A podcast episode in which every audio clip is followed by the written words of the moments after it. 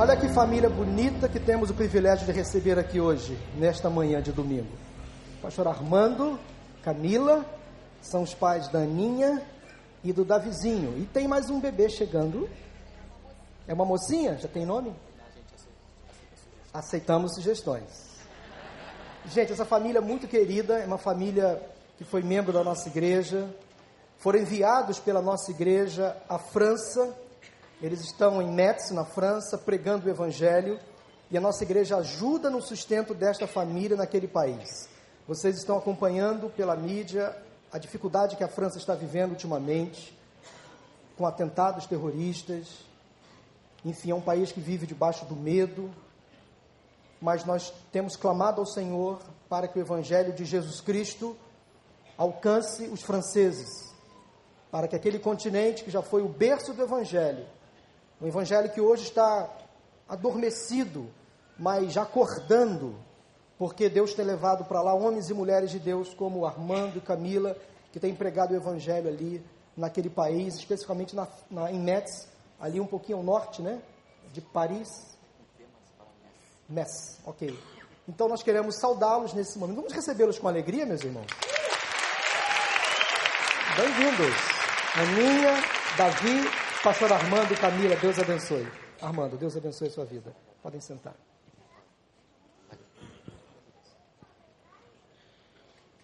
Bom dia, gente. Vou tentar usar esse negócio aqui, não garanto, mas a gente vai tentar.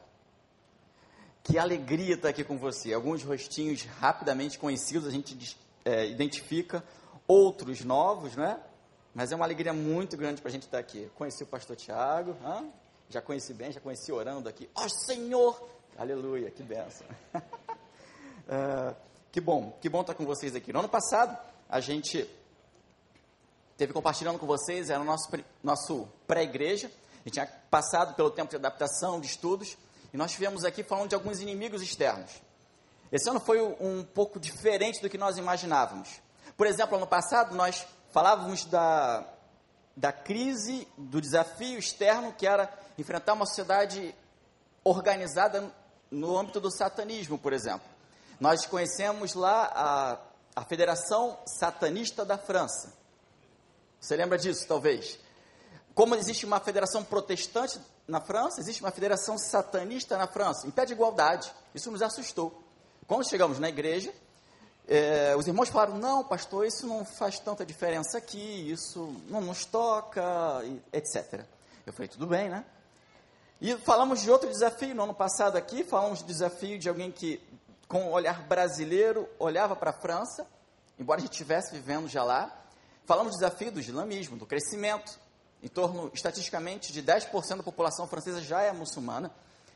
Chegando lá, nós tivemos a constatação de ver a mesquita a dois quilômetros da nossa igreja sendo construída. Só que lá eu descobri que essa sociedade laica, onde uh, uma professora é impedida de explicar o sentido do Natal, porque pode ser proselitismo, nessa mesma sociedade, na cidade do, do lado da nossa, cidades pequenas, são bem próximas, né?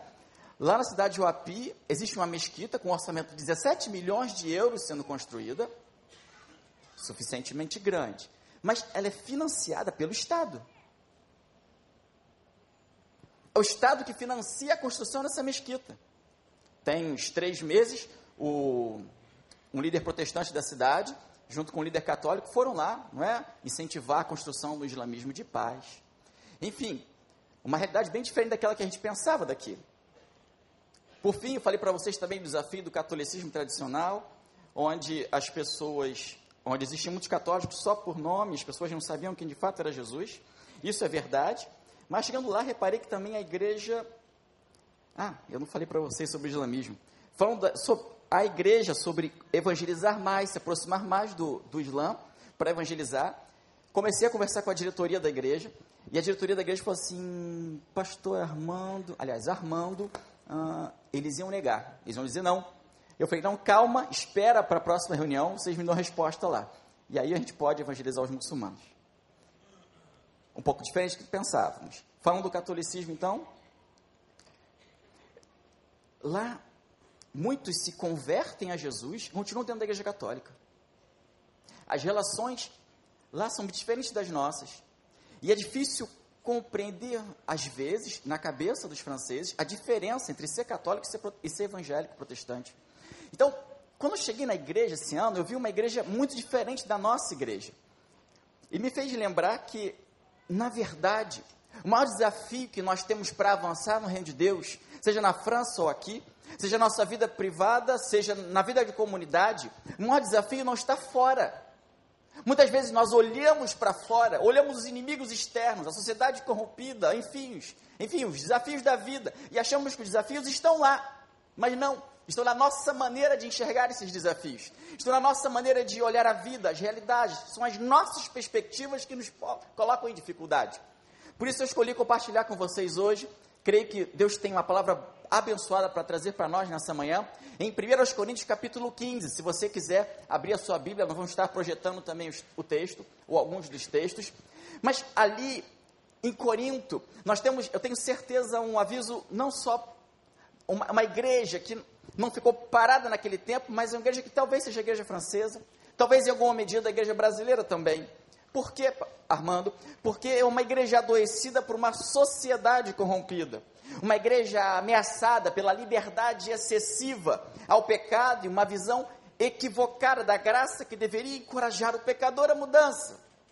Uma igreja que tinha problemas com a verdadeira unidade em amor, unidade na diversidade das origens, dos dons, das opções de vida, das histórias de vida, ao ponto de deturparem o mais enraizado sentido da ceia do Senhor. Uma igreja influenciada pela cultura extramuro de tal maneira que o senso de justiça dos tribunais locais ocultava a sabedoria do grande juiz de toda a terra. Essa era a igreja de Corinto. Mas bem que podia ser, de alguma maneira, a igreja francesa e, quem sabe, a igreja brasileira. Mesmo se a gente não se reconhece tão claramente assim dentro dessa realidade, a maioria de nós não teria dificuldade de assumir que não é perfeito. Vocês conhecem aquela história, não é? Dos dois amigos estão conversando, um deles desanimado com a igreja, se vira e diz: Eu vou sair da minha igreja vou procurar uma outra igreja. Minha igreja é muito complicada. E o outro, mais sábio, vira para ele e fala assim: pode procurar, procure, procure bem, com cuidado. Só tome cuidado com uma coisa. Mas o que? Se você encontrar a igreja perfeita, não entre. Mas por que não? Porque senão você vai estragar a igreja.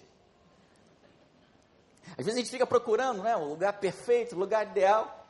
Mas se existem duas pessoas, a imperfeição está presente não existe perfeição. Nunca vai existir. Então, a gente se enquadra dessa realidade. E é nesse contexto que Paulo declara, lá no início da carta aos Coríntios, de maneira muito, muito interessante, 1 Coríntios 1, do 4 a 8. Ainda, ainda vamos citar esse texto, ainda não. Mas Paulo começa assim: sempre dou graças a Deus por vós. Olha, Paulo estava agradecendo por essa igreja. Essa igreja que acabei de citar, com tantas dificuldades, Paulo conhecia, Paulo ia escrever sobre essas dificuldades. Pela graça de Deus que vos foi dada em Cristo Jesus, porque em tudo fostes enriquecidos nele, em toda palavra e em todo conhecimento, assim como o testemunho de Cristo foi confirmado entre vós, de maneira que nenhum dom vos falta. Uau, que igreja! Enquanto aguardais a manifestação de nosso Senhor Jesus Cristo. Talvez essa, essa seja a, a nossa deixa hoje. Enquanto nós aguardamos a manifestação de Jesus, como vivemos? quais são as nossas relações com o Senhor e com a sua igreja? Então, o qual, Jesus, não é? Paulo continua, o qual também vos confirmará até o fim, para serdes irrepreensíveis no dia de nosso Senhor Jesus Cristo.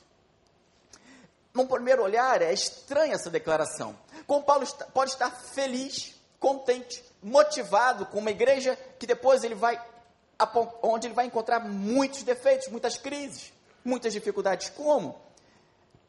por um lado é estranho, mas por outro lado é muito motivador. Por quê?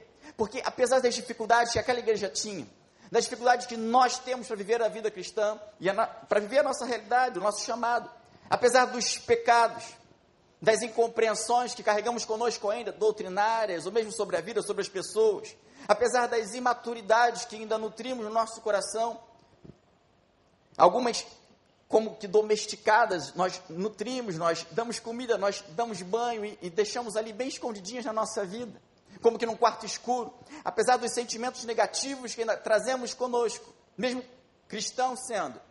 Apesar disso tudo, havia algo de excepcional naquele povo.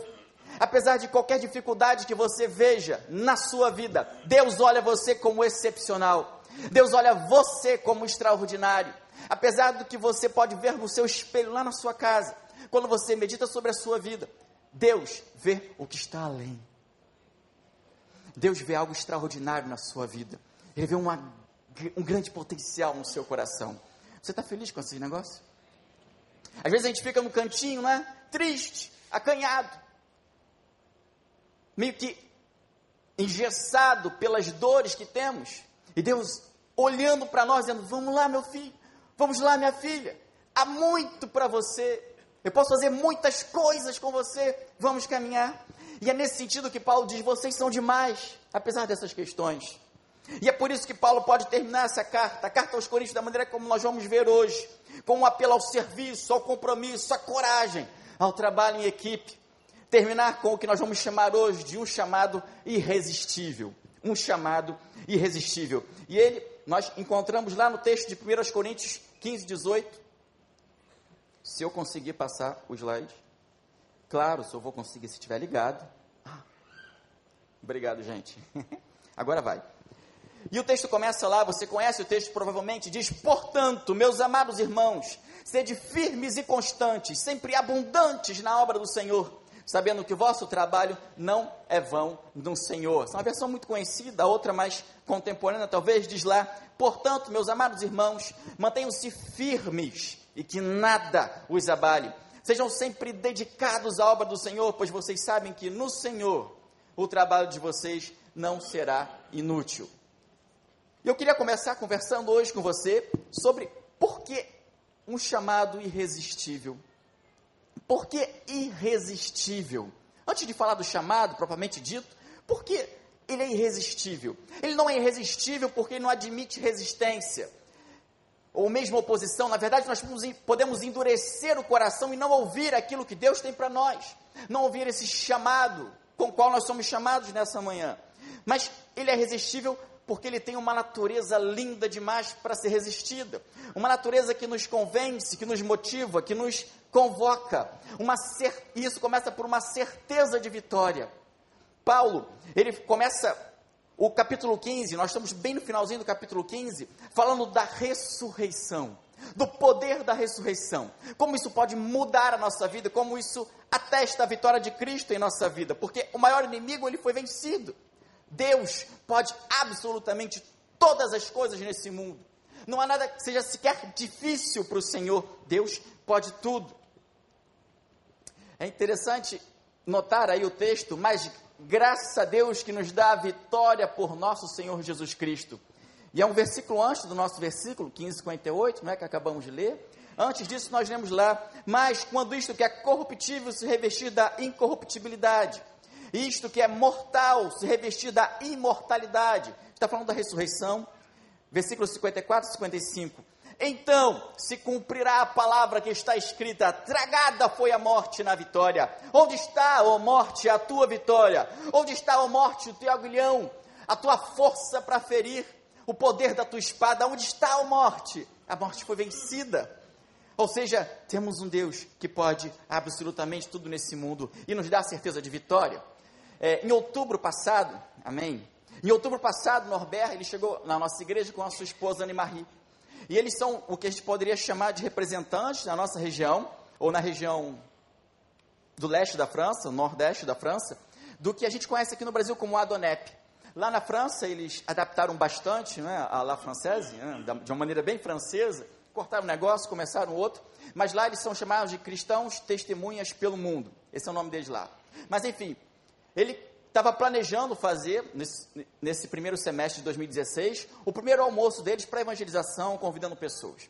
Duas semanas antes do evento, ele estava comigo, eu falei, ei Norbert, é, como é que está o evento, como é que está a programação, os convites, quantas pessoas inscritas? Ele, ah, pastor, oh, Armando, tem, tem 20 pessoas, 20 pessoas inscritas. Eu falei, bem, ele estava desanimado, né? Eu falei, qual era o seu alvo, Norbert? Ele falou, ah, o alvo que a gente tinha era que a gente pudesse chegar a 60 pessoas, pelo menos. É a primeira vez, não é? Não é muita gente, mas para nós já seria muito interessante isso. Aí eu falei para ele, bem, Norbert, a Bíblia nos ensina a não desprezar os pequenos começos. Você lembra desse texto? Não despreze os pequenos começos. Me veio à mente na hora aquele texto.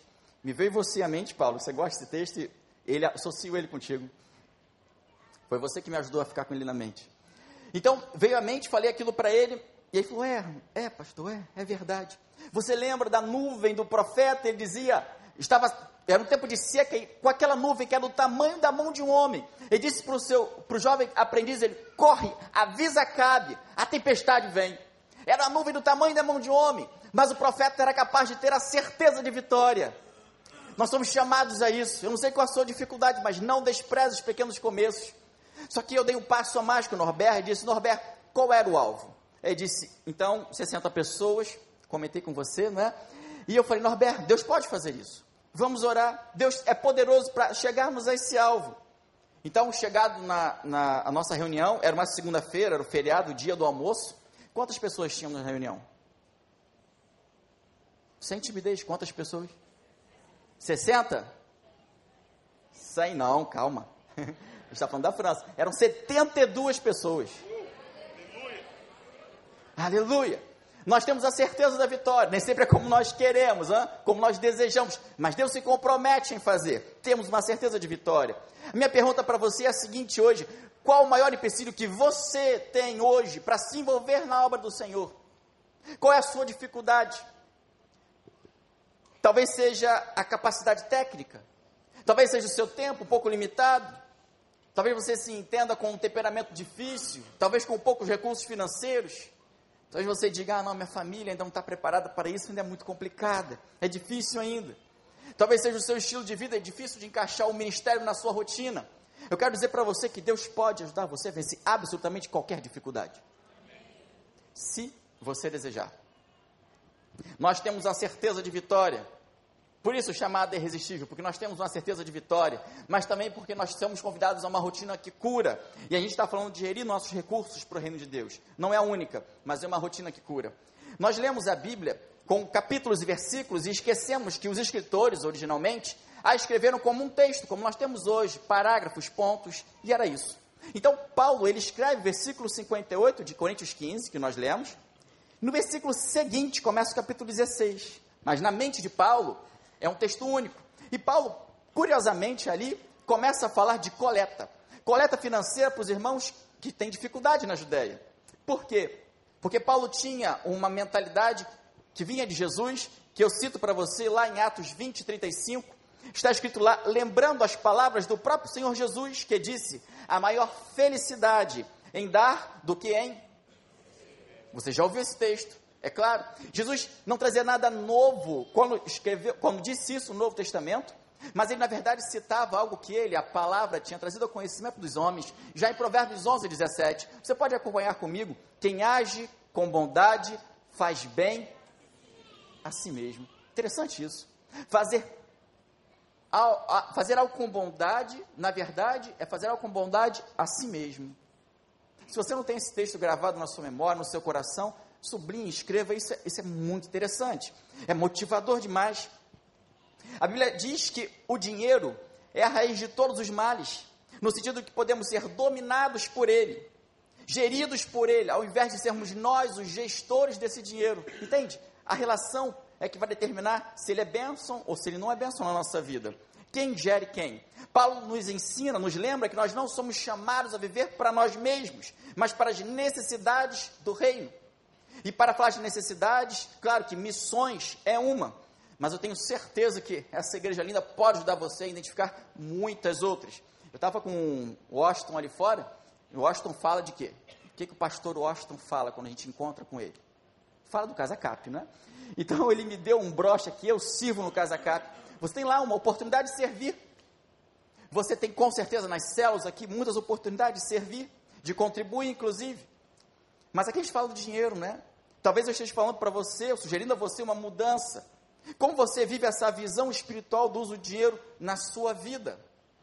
Sabe, essa é uma rotina que cura no ministério. O ministério tem muitas rotinas que curam. Você conhece a história de Lutero, né? o reformador? Esse ano vamos fazer 500 anos de reforma protestante. Lutero, quando ele, antes de, de, de, de ser o Lutero que nós conhecemos, ele vivia atormentado por crises, questões no seu coração. não se, se sentia muito pecador para ser um pastor, para ser um bispo, um líder. O seu superior, sabendo disso, falou: Lutero, é o momento de você assumir uma comunidade. E ele falou: Mas como? Se eu me sinto tão, com, com o coração tão, tão apertado por essas questões, como vou assumir uma comunidade? E o seu mentor, sabiamente dirigido por Deus, diz: É o momento, vai ser bênção para você. Então ele vai, e é lá, começando os estudos, começando a fazer uma série de pregações em Romanos, que ele descobre o que nós chamamos hoje de justificação pela fé. E é de lá que sai toda a reforma protestante, porque aquele homem decidiu, apesar das suas crises, se investir no ministério. O ministério cura. O ministério é uma bênção. Quando nós nos envolvemos na obra de Deus, nós somos os primeiros a serem abençoados. Então, é um chamado irresistível, porque nos dá uma certeza de vitória, mas também porque nos cura. Além de nos libertar do poder do dinheiro, nos abençoa. Esse chamado é irresistível, porque ele nos dá uma força, ele traz consigo uma força que suaviza tudo. E eu falo do trabalho em equipe. Esse é o contexto do chamado. E aí a gente vai falar dessa força que suaviza, desse trabalho em equipe. Lá na França a gente aprende, a gente não, né? As crianças aprendem desde pequenininhas o um negócio que eles chamam de ensemble, fazer juntos, tá? Então, trabalhar junto para eles é quase um estilo de vida, uma maneira de ser. Não quer dizer que é fácil, hein?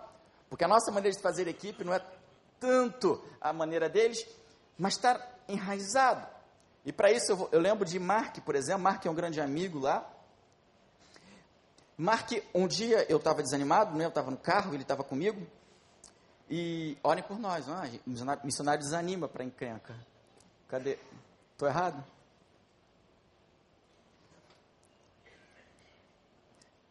Eu estava bem para baixo naquele dia, ele virou para mim no carro e falou assim: Armando, se você não veio para ninguém, você veio para mim.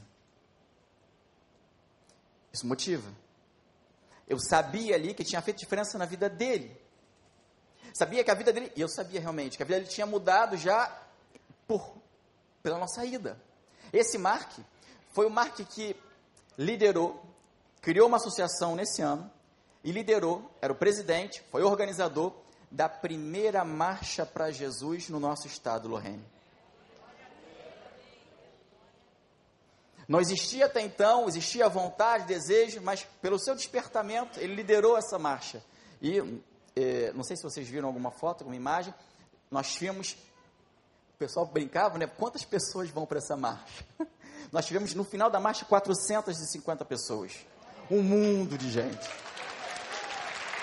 Glória a Deus. Porque fazer junto suaviza o trabalho. Um dia eu estava no carro ainda com o Mark para terminar essa fala de equipe, né? Estava no carro com ele e falei, Mark, e seus filhos? Os filhos dele não estavam na igreja, não iam, enfim, desanimados. Ele falou, ah, Armando, ele quis me dizer, eu desisti. Eu falei, mas Mark, vamos lá, é possível, por que não? E ele disse, ah, se tiver, a gente escuta muito isso lá, né? Se você quiser, vai fundo, tenta, né? não vale a pena. Se você quiser, tenta, Armando, mas eu e eu falei, Mark, vai acontecer hoje, o Roban e a Heloíse, dois dos seus filhos, estão lá atrás, mexendo o som na igreja. Deus faz, quando ele se dispõe a fazer juntos. Ninguém pode fazer o trabalho do Senhor sozinho, é impossível. Sem uma equipe, Paulo e os missionários, após ele, nós não teríamos feito coisa alguma. Sem equipe nada acontece, seja o apoio financeiro, em oração, ou no próprio dia a dia do trabalho lá, como Mark, por exemplo. É indispensável a equipe. É indispensável estarmos juntos. Nós não fomos criados por isolamento. Você não foi criado para estar sozinho. Não era essa a intenção de Deus. A sua formatação, a sua personalidade não exige que você esteja sozinho. Pelo contrário, exige pessoas. Nós fomos criados para a comunidade, para as trocas de amor que nós temos na igreja e para, e para o trabalho em conjunto também. É irresistível, então, esse chamado é irresistível porque nos leva mais longe porque ele multiplica os resultados, multiplica também a alegria no trabalho, enquanto diminui o cansaço. Hoje é o dia, talvez seja o dia da sua decisão para o ministério, da sua decisão de se envolver nessa obra. Talvez você tenha vindo domingo após domingo, talvez uma semana sim, uma semana não, não sei. Mas talvez você tenha vindo sempre para ser alimentado, para ouvir a palavra, receber a bênção. E é realmente formidável estarmos juntos dessa maneira. Mas a vida cristã não é só isso. Ela não pode estar limitada a isso. Nós precisamos dar o passo do ministério. Nós temos uma certeza de vitória. Nós temos um, uma rotina de ministério que nos cura. Nós temos uma força incrível que suaviza o nosso trabalho. Nós somos chamados de maneira irresistível para esse ministério. Esse é o chamado do Senhor para a nossa vida. Então, nós falamos de um, de um chamado que é irresistível. Mas eu quero continuar dizendo para você que existe um chamado. E é sobre isso que eu quero conversar com você. Quero convidar você a pegarmos nesse momento uma lupa e olharmos para o texto de 1 Coríntios 15, 58. Nós olhamos o contexto, olhamos a ressurreição do capítulo 15, o 16, que falava da rotina que cura, da força que suaviza no trabalho em equipe. Mas agora, vamos olhar esse chamado. Vamos colocar uma lupa nesse chamado. Eu quero convidar você então a manter a pressão. Eu quero dizer com isso. O chamado diz lá, portanto, meus amados irmãos, sede firmes e constantes. Ainda no outro texto, portanto, amados irmãos, mantenham-se firmes e que nada, nada os abale. Esse é o chamado, manter a pressão. Como assim? Na linguagem de futebol, e aqui, graças a Deus, eu posso usar, né? Lá eu tenho que falar do rugby, hã? do rugby. Aqui eu posso falar do futebol.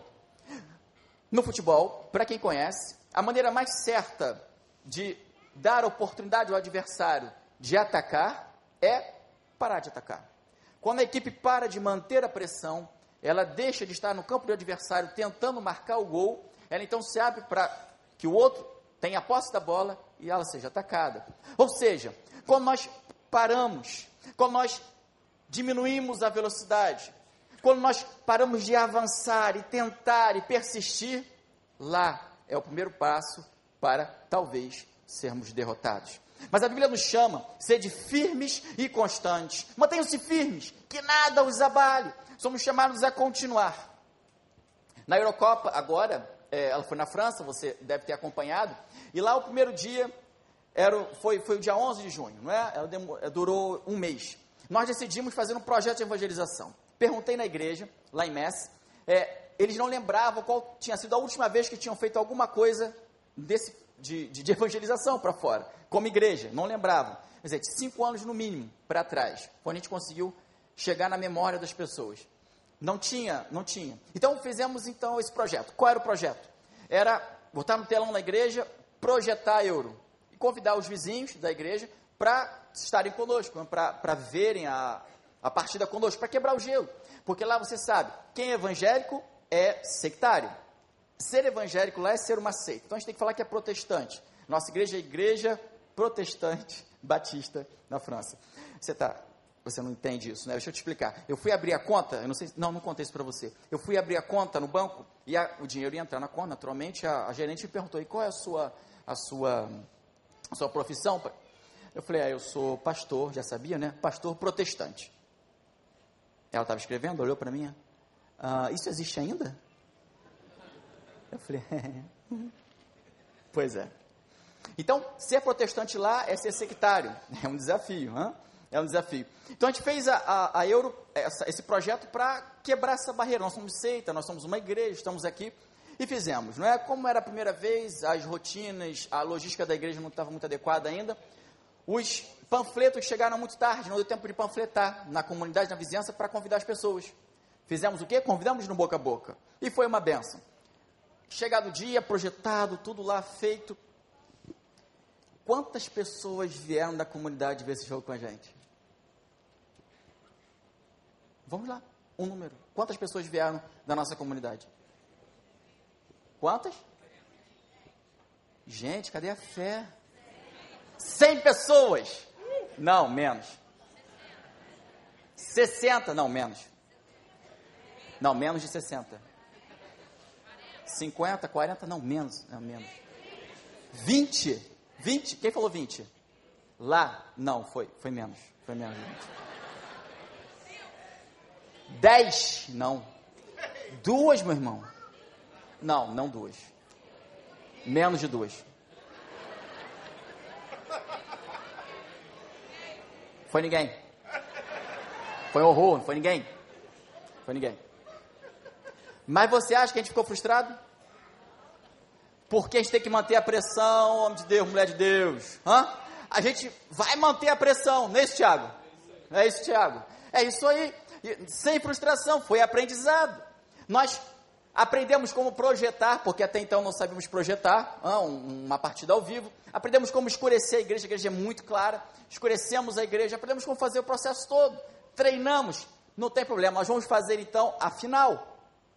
Nós decidimos. Então não ficamos desanimados, mantemos a pressão. E aí nós, todo o trabalho chegou, todos os panfletos chegaram, os convites. E há duas semanas, uma semana antes da, da, da final, melhor dizendo, o pessoal mandou para mim imagem no WhatsApp, pessoal de capa de chuva, porque caiu nesse dia uma tromba d'água na cidade. Mas eles foram, panfletaram. Que benção, a igreja que há cinco ou mais anos não fazia nada para fora, estava lá na tromba d'água panfletando. E é assim que tem que ser, a gente precisa avançar, precisa continuar. Onde Deus chama você a perseverar hoje? Onde Deus chama você a ser firme e constante, a não permitir que absolutamente nada abale você, o que tem impedido a sua vida, o seu ministério. Quero dizer para você hoje, Deus quer convidar você, meu filho, continue avançando. Mantenha a pressão, que nada os abale. Lembra disso? O que tem abalado a sua vida, o que precisa ser deixado de lado. Vamos manter a pressão. Esse é o chamado. Mantenha a pressão. E o texto continua. Ele diz lá então: sede firmes e constantes, mantenham-se firmes. E ele continua: sempre abundante na obra do Senhor. Sejam sempre dedicados dedicados à obra do Senhor. É um texto, eu acho interessante a conjunção das duas versões, porque dão o sentido mais próximo do texto. Ao mesma maneira, ao mesmo tempo, porque nós somos chamados a dar qualidade ao nosso trabalho, nós somos chamados também a ser abundantes, fala da quantidade. Por isso, a nossa, a nossa convocação é transbordar do nosso melhor, transbordar do nosso melhor. Esse é o chamado. Nós não podemos controlar os resultados. O resultado é com o Senhor, mas o trabalho é conosco. Somos nós os chamados a trabalhar. Eu lembro que quando eu cheguei lá, eu ia começar oficialmente no domingo, ah, seria meu primeiro domingo pregando, e no sábado a diretoria me chamou para a reunião de diretoria que eles têm, tinham sempre, não é? Lá a diretoria não é conselho, então o conselho me chamou. Conselho da igreja me chamou, né? E a gente começou ali a primeira reunião, tudo ia muito bem eles resolvendo algumas questões que eu estava me inteirando, né, estava conhecendo, financeiras e tudo mais. Então eles falaram, pastor, é, falaram, Armando, porque você sabe, lá eu, eu sou chamado de pastor por 10% da igreja. Tem muito crente no Brasil que ia gostar dessa realidade, mas lá, não, lá eu sou Armando, não sou pastor Armando, tá? Por quê? Lá me explicaram isso, né? Por que, que ninguém chama de pastor? Me explicaram, e falaram, pastor, ou, ou Armando, aqui é o seguinte, se você quiser ser pastor, tudo bem, mas na França, rei, a gente degola. Como eu não quero perder a cabeça, pode me chamar de Armando, não tem problema. Entendeu? As relações deles com a ideia de liderança são muito diferentes das nossas. Líder lá não pode se chamar de líder, é responsável, porque líder é rei, né? Então eles falaram, Armando, nós temos aqui o seu primeiro trabalho. Eu falei, ah, é? Uhum são as crianças. Eu falei, ah, legal. É, então, nós temos duas crianças e nós temos dois voluntários. Eles se alternam nos domingos, eles estão muito, cansa muito cansados. E agora você chegando, você tem dois filhos. Então vão ser quatro crianças. Então resolve isso, irmão. Eu falei, tá bom. Uhum. Nós temos outro trabalho para você. Eu falei, qual é o segundo trabalho? Esses são os adolescentes. Adolescentes Tá bom, legal, isso é carioca, né? Mas tudo bem, você entende, plural. Então, são adolescentes, tá bom. É, e qual é o problema? Não, porque a gente tinha aqui uma, uma escola bíblica, lá eles chamam diferente, vou traduzir direto, não vou explicar como acontece lá, tá? Mas a gente tinha uma escola bíblica os adolescentes, hoje não tem mais, tá difícil, né? Então a gente quer que você volte esse processo. Eu falei, ah, que legal, tá bom. E quantos adolescentes nós somos? Ah, somos um. Eu falei, ah, então tá. E depois eu descobri, tadinho do Roman, ele é um gente fina, né? É gente fina é, ele, ia, ele ia assim com a avó para a igreja. Mas ele não ia em pé, não, ele ia aqui no pescoço, entendeu? Na gravata. O menino é ateu.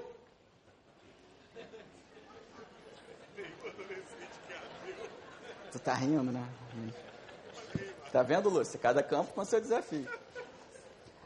Mas aí eu falei, meu Deus, como é que eu faço com mamãe? Só tem um adolescente, Jesus, eu não conheço, não falo bem Jesus, como é que a gente faz? Porque adolescente até lá tem linguagem específica, né? É então, tem que aprender o francês, porque lá, você sabe, o francês, ele, não é, ele tem um francês formal Tem o francês normal, entendeu? Tem que aprender os dois. Mas enfim. E tem o francês da molecada. Né?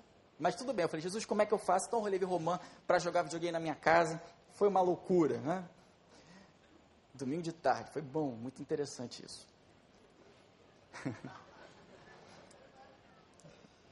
Hoje, nós somos 20 crianças com 7 voluntários.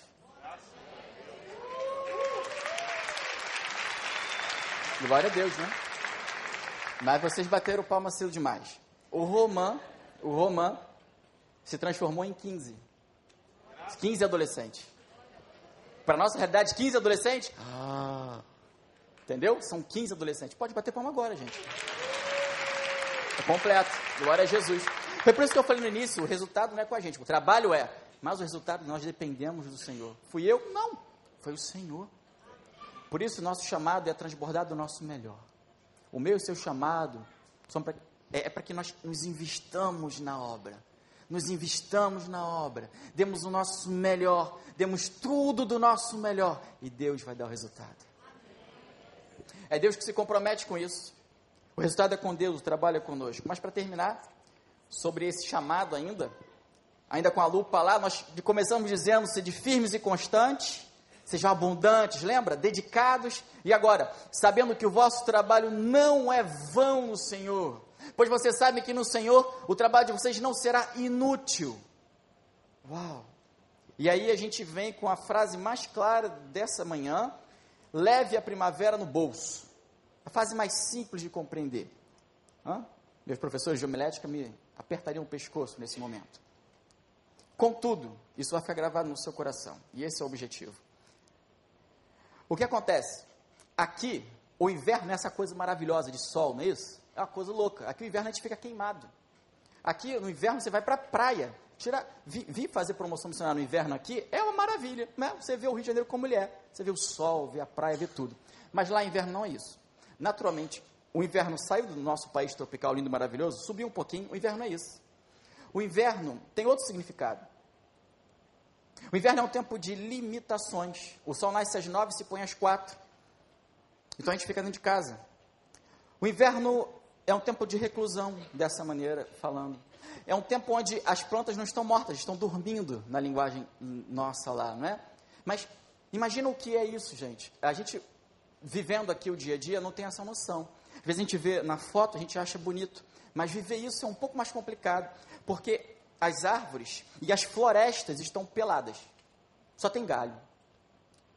Perto da sua casa, ou longe da sua casa, as árvores são assim. Aí você pensa num lugar onde o sol sai, às vezes, uma vez por mês.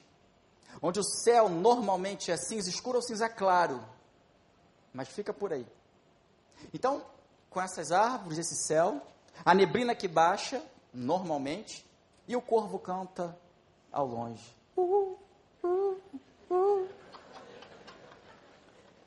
Você está pensando que o inverno lá é o inverno? Não. O inverno começa, dependendo do ano, três meses antes. Esse ano, em maio, quer dizer, na nossa porta do verão, estava nevando. Em maio ainda.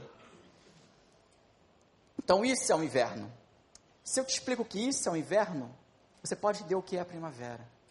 A primavera é a esperança, de verdade. A primavera é o brotar da vida.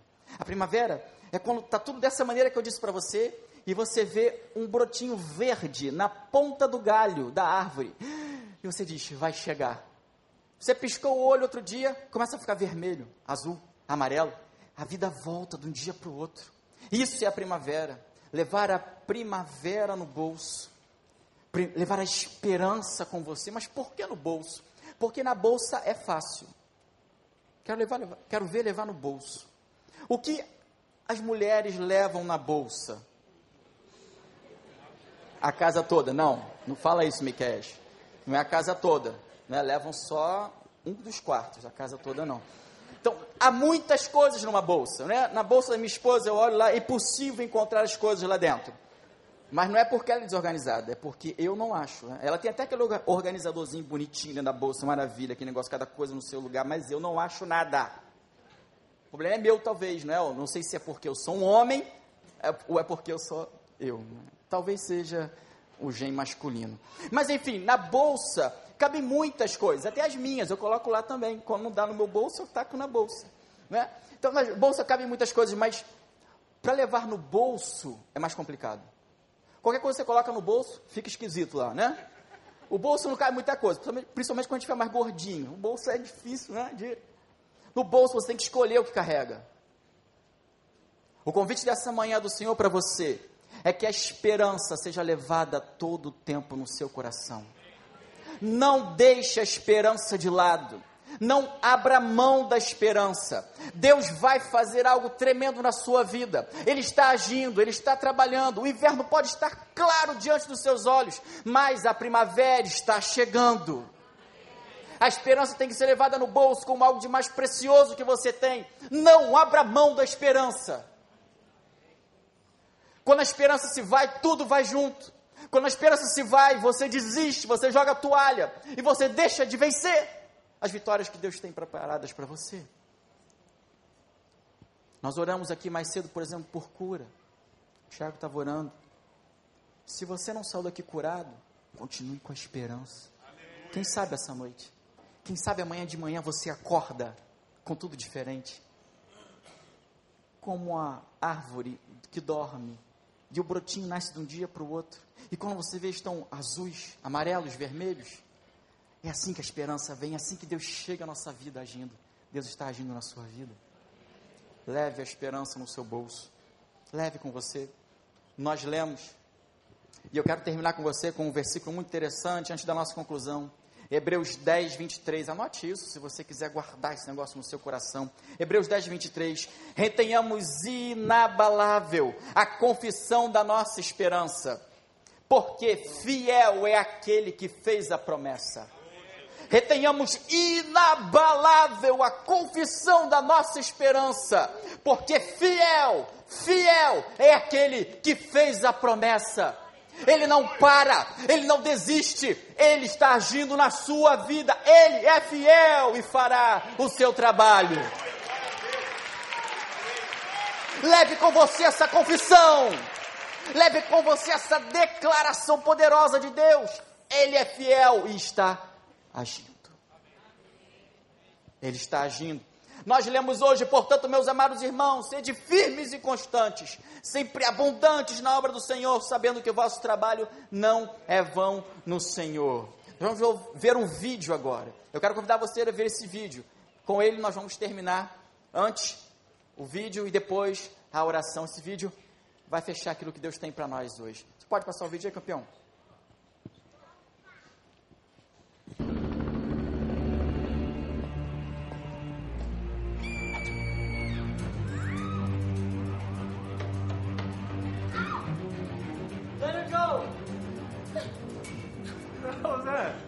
Please? You lost, big man? Huh? Lost?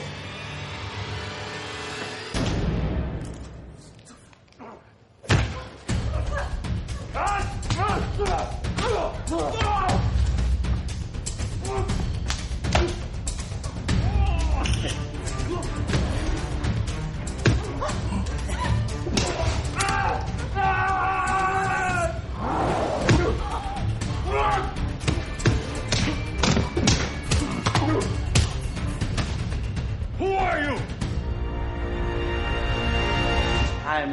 Jean-François.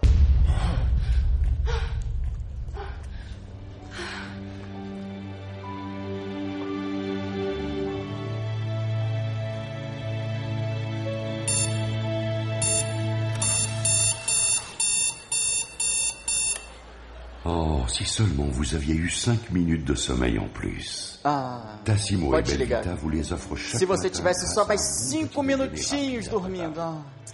É um biscoitinho que faz a refeição do café da manhã ser um pouquinho mais rápida. Você está rindo? Muitos de nós temos vivido os nossos melhores dias dormindo. Muitos de nós temos vivido as nossas melhores conquistas, conquistado nossos grandes desafios de olhos fechados. Mas nessa manhã Deus chama você a se juntar a Ele. Nesta manhã, Deus chama você a abrir os olhos e, bem acordado, se juntar a Ele nos sonhos, nos projetos que Ele tem para a sua vida. Ele tem um chamado para você, Ele tem uma vocação para a sua vida, e Ele quer fazer algo tremendo. Você deseja? Você quer sair do sono? Você quer abrir os olhos e vir sonhar com Ele os sonhos dele para a sua vida? Esse é o dia. Convido você a ficar de olhos fechados. Nós temos mais cinco minutos agora. Faça desses cinco minutos os seus cinco minutos com o Senhor. Faça desse momento o seu momento de abrir o coração, de reflexão, dizendo: Senhor, o que o Senhor tem para mim? Nós falamos hoje, querido, de um chamado irresistível. Talvez você esteja desanimado. Talvez você não tenha certeza alguma do seu futuro, da sua vitória, daquilo que Deus está fazendo na sua vida. Mas nós ouvimos hoje que com Ele nós temos uma certeza de vitória e o poder da ressurreição. Se você está desanimado, precisando dessa fé, essa fé que continua olhando essa vitória, fique de pé em nome de Jesus. O Senhor falou comigo, pastor, foi comigo. Pai, eu quero essa fé, eu quero essa certeza de vitória na minha vida, eu preciso disso. Fique de pé em nome de Jesus. Talvez você esteja relutante por entrar no ministério, talvez o ministério tenha machucado você, e você quer hoje a cura de Deus para o ministério, porque o ministério é bênção. Às vezes machuca porque nós somos imperfeitos, mas você quer restauração, você quer esse novo movimento, esse novo envolvimento com a obra do Senhor. Fique de pé dizendo: Senhor, estou aqui, eu quero me reconsagrar, eu quero me integrar na tua obra, no teu ministério, no teu projeto para a minha vida. Talvez você seja uma pessoa tipo aquele lobo solitário, não é? O zorro vai muito bem na tela do cinema, no desenho animado, mas na vida, andar sozinho é muito difícil. E talvez você tenha tido dificuldade, talvez você esteja isolado, você quer dizer para o Senhor, Senhor, eu quero a comunidade hoje, eu quero essa partilha de amor, eu quero trabalhar com os meus irmãos, eu quero me envolver, Senhor. Esse é o seu é o seu chamado hoje. Fique de pé em nome de Jesus. Talvez você tenha dificuldade para trabalhar com outras pessoas no ministério. Deus te chama para se envolver na equipe. Fique de pé. Talvez você seja líder e tenha dificuldade de envolver pessoas para trabalhar com você. Mas o chamado é para trabalhar junto. Você quer essa habilidade do Senhor? Ah, querido, é o projeto dele. Fique de pé, receba do Senhor nessa manhã. Receba essa habilidade, essa, esse chamado dele. Ele está aqui. Talvez você, meu irmão, minha irmã, tenha pensado em desistir. Talvez as dificuldades tenham parado você, mas o seu chamado é para manter a pressão. Você quer perseverar. Você que está desanimando, você quer a força do Senhor para perseverar, fique de pé. Você talvez esteja preocupado com os resultados Talvez você se veja algemado pela vida, sem ter muito o que fazer. Você não sabe muito bem como você pode reagir às situações, você está travado. Você quer a graça de Deus nessa manhã para se liberar. Os resultados são com Ele, são com Ele. Mas você quer a motivação do Senhor, do Espírito de Deus, para que você avance, apesar das suas limitações, apesar das limitações dos muros que estão à sua frente, para você talvez intransponíveis, como eram para mim lá. Mas Deus quer fazer na sua vida. O seu sinal é ficar de pé, dizendo: Senhor, eu quero. E eu termino. O último, último convite de hoje é o seguinte: talvez você tenha desanimado. Talvez o inverno esteja duro na sua vida e a esperança se foi. Talvez a esperança seja algo que você sabe que é bom, mas você não consegue deixá-la brotar mais. Bateram forte em você tiraram a sua força, tiraram a sua capacidade de guerrear. Você se sente fraco, desanimado. Hoje o seu chamado é para a esperança. Hoje o seu chamado é para olhar aquele que é fiel para guardar a promessa. Hoje o seu chamado é para manter firme a confissão. É com você que o Espírito falou? Fique de pé em nome de Jesus. Se Deus falou com você, vem aqui à frente enquanto nós cantamos. Vamos cantar uma canção que fala de esperança, que fala desse chamado. E se Deus falou com você, se você está de pé, vem aqui à frente, não percamos tempo, vem aqui à frente, nós vamos orar ao final da canção.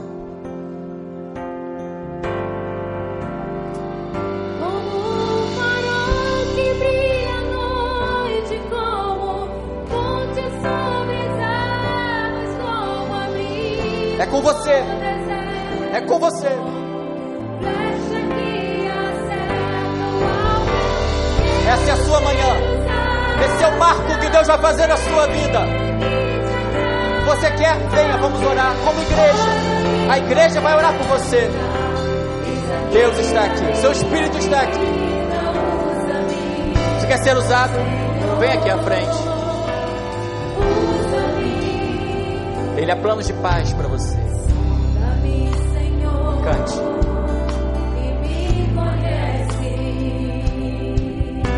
Ele sabe a sua vida. Ele conhece as suas dores. Deixa Ele quebrantar você.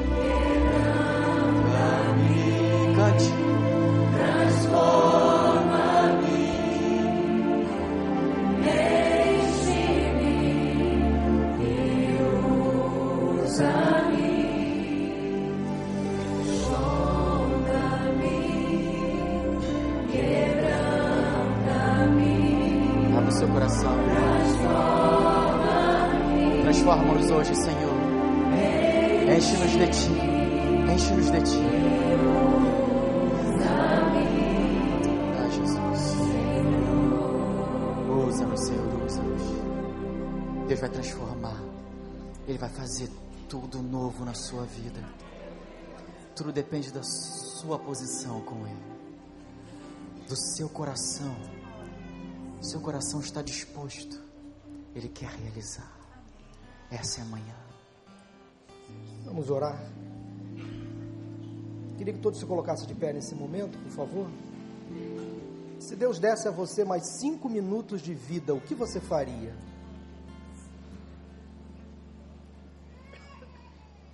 O que você faria se Deus desse a você mais alguns instantes de vida? Um sopro de vida. O pastor Armando trouxe experiências de um país difícil, de difícil pregação do Evangelho. Uma realidade de 450 pessoas numa marcha para Jesus. Uma realidade de 20 adolescentes numa igreja, de 15 crianças. E Deus nos tem dado tantas coisas aqui no Brasil: igrejas cheias, templos lotados, conforto, segurança, estacionamento, uma boa área infantil. Conversando com pessoas que vêm de outras igrejas para a nossa, nós pastores sempre fazemos a mesma pergunta: por que você vem para a nossa igreja? E muitos respondem exatamente o que eu acabei de dizer aqui. Ah, estou vindo para cá porque aqui tem um bom estacionamento, eu tenho lugar para guardar o meu carro, tem uma área infantil para deixar os meus filhos, tem um bom louvor, uma boa mensagem, tem uma boa estrutura, uma igreja muito bem localizada, uma igreja rica. Isso é tão pouco, gente. Isso é tão vazio. Onde o Senhor nos chama para pregar o Evangelho, ganhar almas para Jesus, influenciar esta sociedade, fazer diferença lá fora, lá no trabalho, pagar os nossos impostos em dia, devolver o troco certo, ser correto, ser honesto, fazer o bem, amar ao próximo, amar o inimigo. É para isso que Deus nos chama. Não é para estarmos num templo confortável ouvindo uma mensagem bonita. Temos muito o que fazer lá fora, gente. Quero convidar você logo mais, nos cultos da tarde, da noite, a voltar. para ouvir a mensagem do Evangelho. Teremos batismos aqui no culto da tarde e no culto da noite. Temos muito o que fazer. Quero convidar você a voltar logo mais à tarde ou noite, trazendo um convidado para ouvir a mensagem do Evangelho. Não fique acomodado, temos muito o que fazer. Deus nos tem dado um sopro de vida. E vamos fazer dessa vida que temos algo bom, proveitoso para o reino de Deus. Sejamos menos materialistas e vamos investir mais no reino de Deus.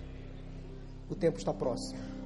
E se você nunca ouviu essa expressão, vou dizer uma coisa para você: Jesus está voltando.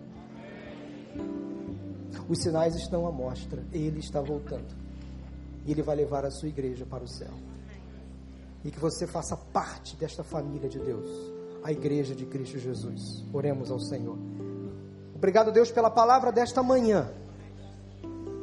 Palavra objetiva, simples, mas que atingiu o nosso coração. Nos tirou da inércia, do comodismo, nos levou a refletir, ó Deus, que nós temos realmente muito ainda o que fazer. Temos muitas vidas a conquistar, muitas vidas a levar a Jesus, através da nossa vida. Senhor, motive esse povo que hoje tomou uma decisão a ganhar vidas para Jesus. Ó oh, Deus, que arda em nosso coração o desejo pelos perdidos, pelo, pelos caídos, pelos necessitados. Tantas pessoas próximas, ó Deus, a nós que não conhecem Jesus ou conhecem, mas não conhecem de perto, não tiveram uma experiência, Senhor. Que sejamos usados pelo Teu Espírito Santo para levar vidas a Cristo, para libertar os cativos, para tirar, ó Deus, das prisões aqueles que estão encarcerados. Derrama sobre o teu povo nesta manhã uma unção sobrenatural, uma intrepidez espiritual, uma ousadia espiritual, para que haja um incômodo, ó Deus, Ó Senhor, que clamemos pela nossa nação, clamemos pela nossa pátria, pela nossa cidade do Rio de Janeiro, que sejamos sal e luz neste lugar, que possamos, ó Deus, influenciar esta geração contaminada pelo pecado. Leva-nos em paz e em segurança agora para os nossos lares e mova o teu povo, Deus, para logo mais à tarde ou à noite voltarem a este lugar para ouvirem mais uma vez a tua palavra. Aqueles que nos assistiram pela internet, traga também para a tua igreja logo mais, para ouvir a tua voz. É o que nós oramos agradecidos e em nome de Jesus. Amém, amém e amém. Aplauda ao Senhor. Deus seja louvado. Vão em paz em nome de Jesus. Até logo mais. Pastor Armando, muito obrigado.